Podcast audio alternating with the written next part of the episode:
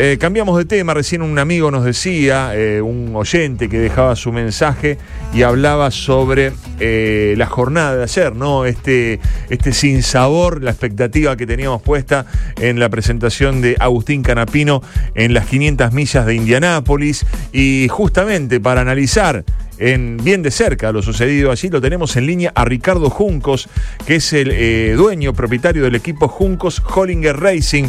Ricardo, buenas tardes. Sebastián Soso es mi nombre. ¿Cómo le va? Gracias por atendernos. ¿Qué tal, Sebastián? El gusto es mío. ¿Cómo están todos? Bueno, un placer ¿eh? poder saludarlo al día después de las 500 millas de Indianápolis.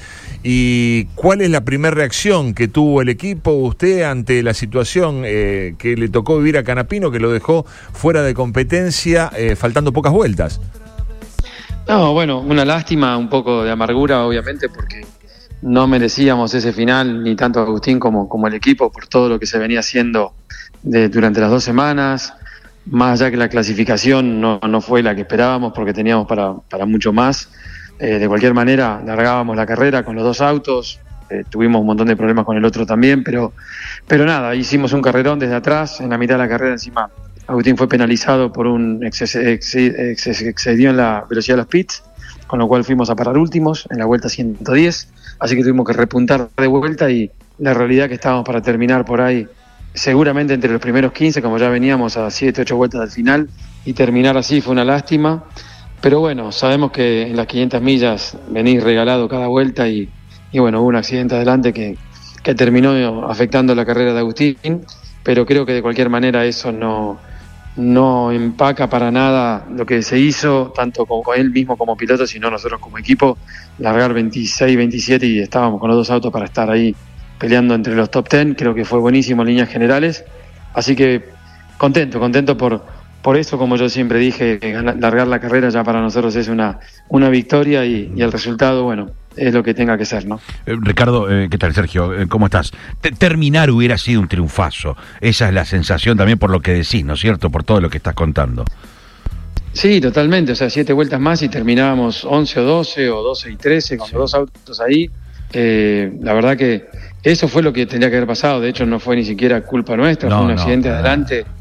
Eh, en, ese, en ese tipo de carreras, la verdad que venís tan rápido que cualquier cosita, eh, todo puede pasar, es mucha suerte también y, bueno, por eso digo que tan poquito al final el accidente no tiene nada que ver con, con lo que fue en líneas generales el trabajo del equipo y lo que hizo Agustín Canapino, que me pareció fantástico y bueno, está en boca de todos porque, porque no parecía prácticamente un debutante cuando vos ves cómo maneja desde que llegó a la categoría realmente está haciendo todo tan bien que no parece, no parece debutante, ¿no?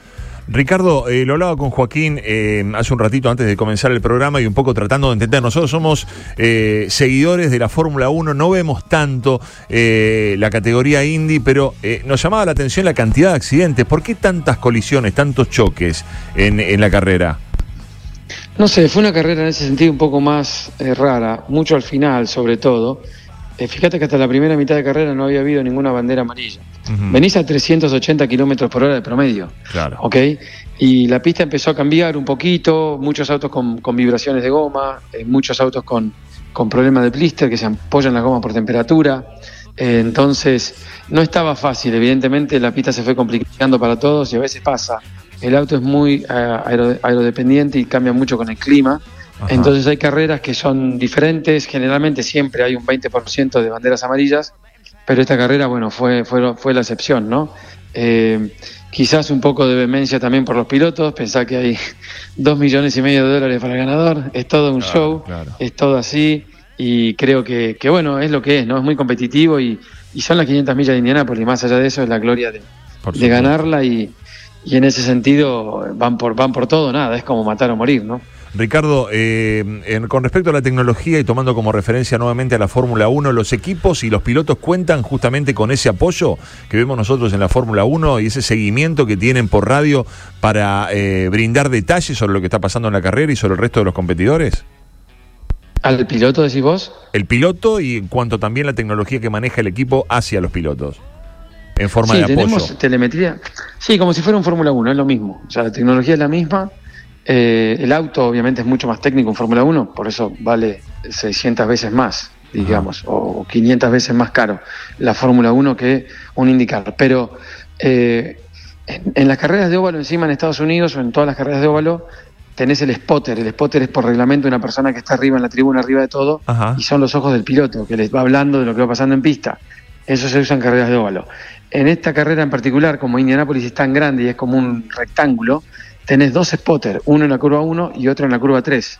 Y se combinan entre ellos hablando permanente con el, permanentemente con el piloto y después al principio de cada recta me dejan un espacio para que yo entre en la radio, en este caso con Agustín, para darle información de mapas de motor, Ajá. de vueltas de gasolina, de, de las posiciones de otros en pista, bueno, toda esa información es permanente la comunicación con el piloto.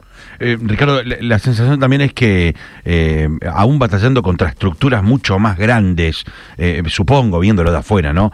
Eh, Pareciera que la distancia no, no, no fuera tanta como si pasa en la Fórmula 1, digo, entre la estructura que tiene Ferrari o Red Bull y Mercedes y la que pueda tener, no sé, Haas, eh, que evidentemente marca demasiada diferencia. O sea, el equipo es competitivo, Canapino, aún sin, sin experiencia ayer, le dio la sensación de que hasta, no sé, con un poco de culo, lo voy a decir así, perdóname, hasta capaz que ganaba, qué sé yo, que, que es posible ganar. Y sí, sí. No, obviamente. De hecho, Calum Milo llegó a estar puntero en la carrera por Claro. la- porque tuvimos suerte, paró justo con la amarilla. Sí. Pero si hubiera sido Agustín, Agustín te pelea la carrera, porque el auto de Agustín iba mejor que el de Calum Milo. Porque Calum Milo veníamos con muchos, muchos problemas, pusimos un auto con máximo downforce para asegurarle la carrera y no era rápido el auto, pero era seguro. Agustín tenía mucho más auto. O sea, el viernes quedamos 13 en, la- en el promedio de clasificación del viernes en la práctica, pero después el sábado en clasificación no pudimos porque no le acertamos la puesta a punto. Hubiéramos clasificado ahí 12, 13, estábamos para eso, ¿ok? Después en carreras se nivela y el auto de Agustín por muchos momentos de carrera fue el más rápido en pista, ¿ok? O sea que todo podía pasar, pero, pero bueno, creo que, que es así. En la, en la IndyCar, nosotros el año pasado, que corrimos por primera vez la temporada completa con un solo auto y un debutante, Carlos Mailot, en la última carrera clasificamos segundo, hicimos el segundo tiempo, por 19 milésimos hicimos la pole. Obvio que en Fórmula 1 no pasa. Claro. En IndyCar el año pasado hubo ocho ganadores distintos en las ocho primeras carreras del campeonato y siempre termina la última carrera con cinco o seis pilotos con chances matemáticas de campeón.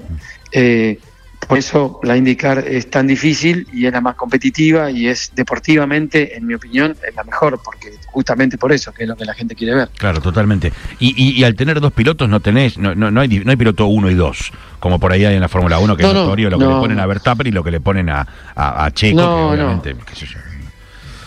Acá en la indicar no existe eso, además tampoco, tampoco, eh, primero que es una cuestión de filosofía, tampoco Sí. tenés eh, la tanto para hacer en los autos. O sea, bueno, en realidad sí, no sé, es una cuestión de filosófica. En la. Fórmula 1, por los contratos, será, siempre fue históricamente. Acá no.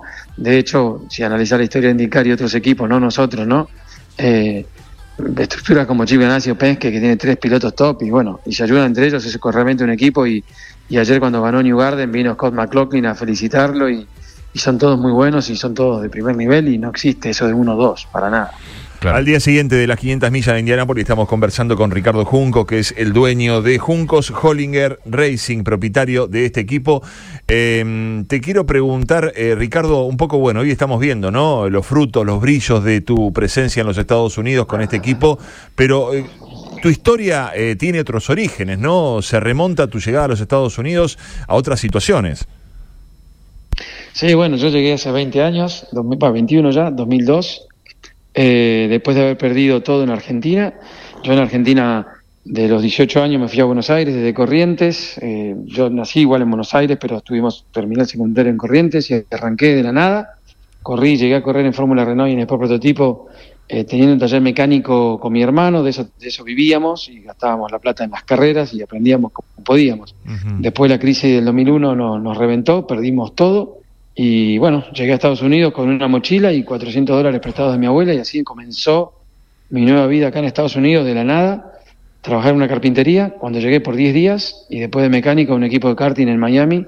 Obviamente no hablaba inglés, no conocía a nadie y, y esa era mi situación. Obviamente en un país como Estados Unidos que, que te abre las puertas, te da oportunidades, eh, hay que trabajar mucho por supuesto, eh, resultados y bueno, así fue comenzando mi historia después de ser mecánico de karting, ti- eh, team manager de- del mismo equipo que era el equipo de Cristian Fittipaldi y después en el 2003 ya armé Junco Racing como equipo de karting con un karting de un piloto de 8 años, después vinieron dos karting, después 5 y así terminamos teniendo 47 pilotos, 19 campeonatos ganados, en, si, los cuento, si los cuento todos, porque viste hay distintas edades, distintos Sí, campeonatos, sí, sí, bueno, distintas categorías. En esos cinco años que hicimos karting del 2003 al 2008 y ya 2009 debutamos en la Promada, categoría como si fuera la Fórmula 3 sudamericana, ponele, que ya no existe más, con tres pilotos nuestros, que los autos eran de los pilotos, y bueno, yo simplemente le hacía la, la asistencia, o sea, prácticamente era muy, muy difícil en esos años eh, tener estructura propia, había sacado crédito en los bancos, Claro, bueno, fuimos claro. a poquito creciendo, primer año salimos un campeón, el año siguiente campeón en el 2010 con Conor Daly, que es la tercera en antesala de indicar. Y bueno, es como que los resultados nos ayudaron mucho a, a ganar credibilidad y que la gente, los clientes vengan a querer estar con nosotros y a pagarnos un servicio por las carreras, básicamente. Así lo hice y bueno, hoy, hoy pasaron los años y estamos donde estamos. Eh, eh, no hablabas inglés. ¿Cómo, cómo hacías, no sé, cuando te dan una directiva en el primer laburo que agarraste? ¿Cómo que, que- que- digamos- No, fue terrible. Era una frustración terrible. Sinceramente, era un equipo de brasileros, igual, o sea, que hablaban inglés y portugués. Ah, bueno, bueno. más Yo no hablaba nada de portugués, pero sí, pero igual hay mucha, mucho modismo, muchas cosas que yo no entendía. Claro. Y de hecho el manager quería que me echaran porque no se podía comunicar conmigo. Se ve que no le caí muy bien, todos muy brasileros y qué sé yo. Y yo realmente sufría mucho porque yo venía con la experiencia de Argentina de tres carreras, haber trabajado eh, en equipos importantes, haber hecho mis propios motores, haber estudiado mucho, qué sé yo. Y pensaba que podía aportar mucho al equipo que después obviamente fue así, me dieron la oportunidad, pero al principio fue muy difícil, mucha frustración y me costó un montón porque además en Miami mismo se habla mucho el español, entonces eh, en inglés tardás mucho más en aprenderlo porque no tenés la necesidad por ahí como en otro en otros lugares de Estados Unidos que, que se habla inglés 100%, ¿me entendés? Pero bueno, me costó un montón, un montón y siempre tenía alguno que me traduciera, o sea, me traducían los, mismos chicos, mecánicos, cuando era team manager, me acuerdo, team manager de Fittipaldi y no no podía hablar nada con los clientes, con nada. Siempre era alguno que me decía de traductor. Qué va. Eh, Ricardo, alguna pregunta que nos hacen los oyentes. Eh, ¿Por qué elegiste a Agustín Canapino? Esa es la primera. Y la segunda es, eh, ¿qué opinás de la presencia femenina en la categoría? Eh, no, bueno, lo elijo a Agustín Canapino porque considero que es uno de los mejores pilotos que vi. Y lo vi ya cuando corrió con nosotros en Daytona en el 2019. Más allá de, de saber el nivel que hay en la Argentina de pilotos, cuando vos tenés un campeón con tantos campeonatos como Agustín, bueno, debe ser muy bueno. Ya eso no creo que nadie tiene duda en que no lo pruebes porque sabés que el nivel es alto. Y cuando lo vi en el prototipo en el 2019, siendo cada vez que se subió el Cadillac el más rápido de todos y en, en el Cadillac que al final ganaron la carrera del equipo de Buentel estaba Fernando Alonso de la Fórmula 1, o sea, y Agustín era más rápido. Vos decís, bueno, el tipo es diferente. Ajá. Y bueno, apostamos por él después que vino a probar el IndyCar en octubre del año pasado. pues, me quedé sin dudas de- de- del talento que tiene, la madurez y bueno, la capacidad técnica también. Es como un combo que trae él, además de la parte de marketing, no, la, el- la gran cantidad de fans que suma la categoría, o sea que le viene bien no solamente a nosotros como equipo, sino a la categoría también.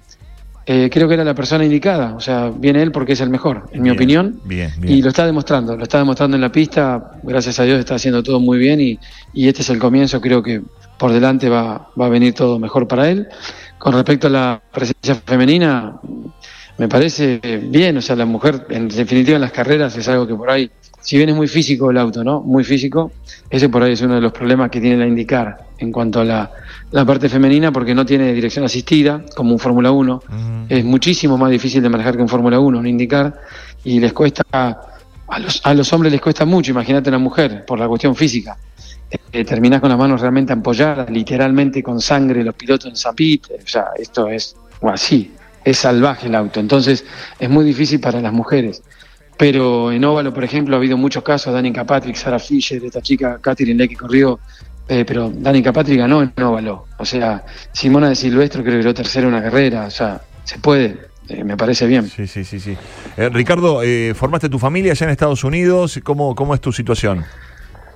Mi situación sí, eh, formé mi familia acá, tengo dos hijos, un Leandro que de hecho está en Argentina jugando fútbol, se dedica al fútbol, tiene 17 años y una hija de 8 años, Ajá. Gabriela, que estuvo todo el día conmigo ayer en la pista, la, Sí. por ahí la habrán visto de la mano conmigo si vieron la tele, pero Sí. eh, nada, está mi hermano también, que mi hermano me siguió de siempre, Alejandro, Claro, que es un claro. año y medio más chico. Ese fue el que se fue con y vos. Mi hermano se fue dos años después, él llegó en el Después, 2004. claro.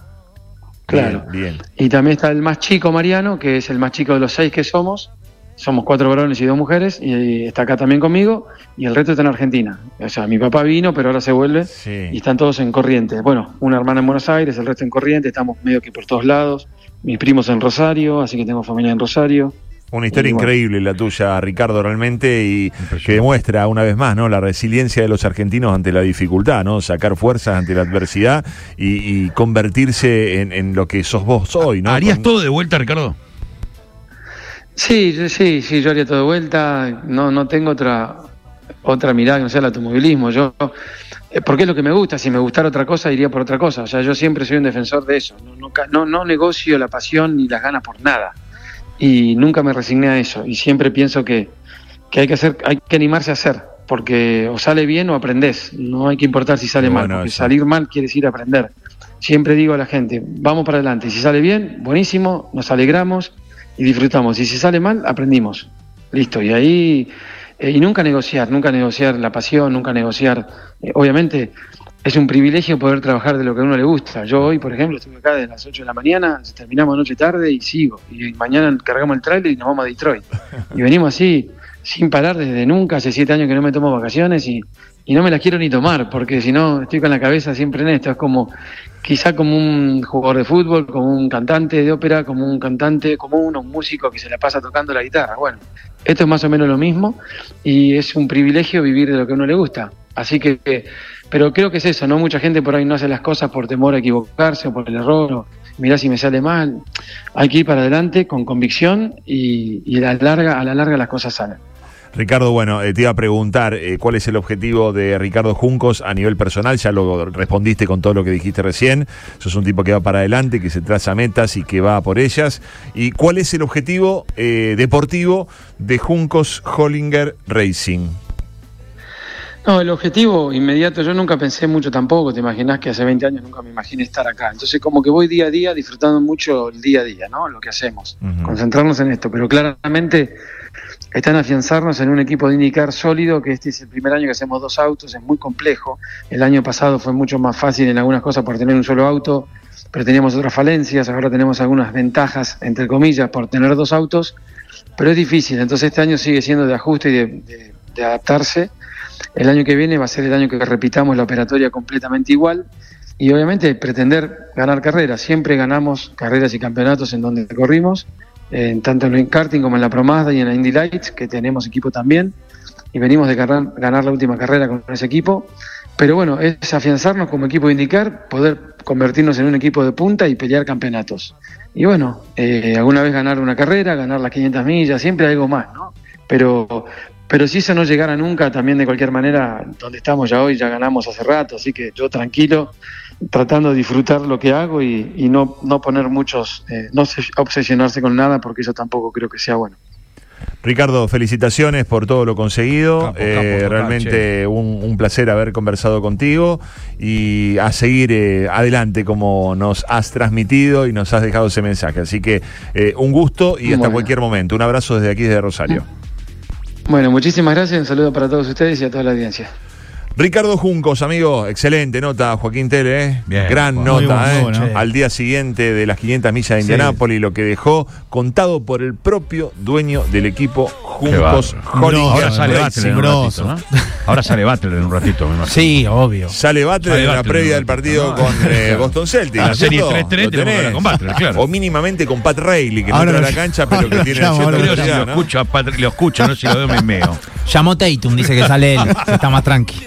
Está más tranca, está más eh, tranca. Organícense, no superpongan notas grosas, traten de repartirla, ¿no? La semana que viene saquemos al otro. Excelente, Juaco.